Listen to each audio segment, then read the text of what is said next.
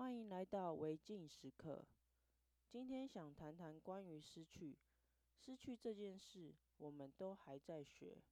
生命中有许多的课题，需要长时间的学习。不管多认真努力，也有可能一辈子都还是学不会。我觉得坚强就是这么一回事。认真投入情感，努力付出，珍惜所拥有的，在离幸福越来越近时，而感到患得患失。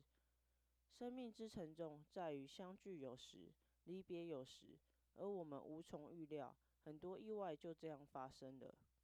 有时候还来不及爱得更深，上一个伤口尚未愈合，泪都还来不及流下，就到了要面对下一个失去的时候，仿佛自己的时间暂停了。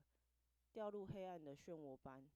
其实我们一直在练习离别和失去，每一个情感都是独一无二的珍贵，无法因为经历过下一次就坚强到足以面对庞大的悲伤。